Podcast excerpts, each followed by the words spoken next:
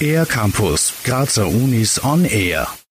Es war einmal vor langer Zeit in einer weit, weit entfernten Galaxis. Wenn dieser kosmische Prolog auf der Leinwand erscheint, schlägt für Millionen von Star Wars-Fans das Herz höher. Laserschwerter selber zu basteln wird aber leider nicht funktionieren, weiß Gernot Pottlacher vom Institut für Experimentalphysik der TU Graz. Ist eine hübsche Geschichte, wird aber so nicht funktionieren.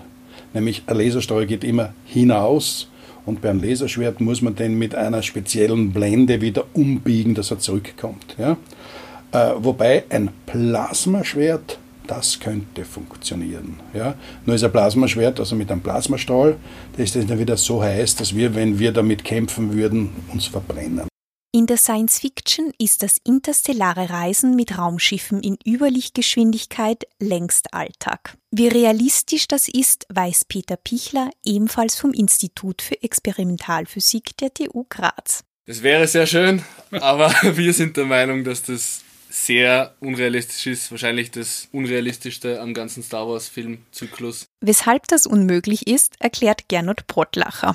Es braucht nämlich sehr viel Energie, ein Schiff bis zur Lichtgeschwindigkeit anzutreiben. Und, und darüber hinaus wissen wir gar nicht, wie es geht. Ne? Also da haben wir überhaupt keine Idee. Ganz anders sieht es mit den legendären Hologrammen aus. In den Filmen werden sie genutzt, um im Jedi-Tempel Konferenzen in Echtzeit zu übertragen.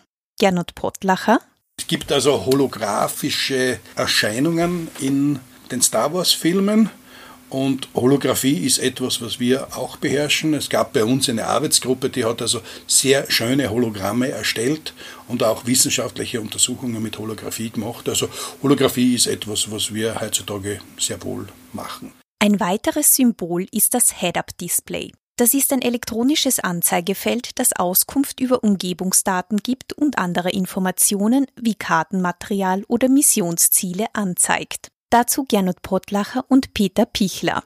Als nächstes hätten wir dann ein Head-Up-Display, das also die ganzen Piloten dort verwenden, ist mittlerweile bei uns in guten Autos durchaus vorhanden. Und wird auch immer wieder weiterentwickelt, also Stichwort Augmented Reality, dass man wirklich dann den Tacho und alles Mögliche auf der Windschutzscheibe projiziert hat und gar nicht mehr wegschauen muss von der Straße.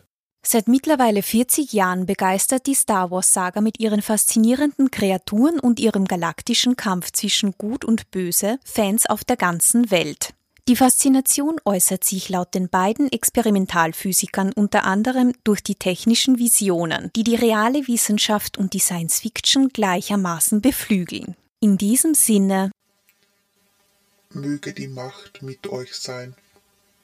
Für den R-Campus der Grazer Universitäten Isabella Estrada. Mehr über die Grazer Universitäten auf ercampus-graz.at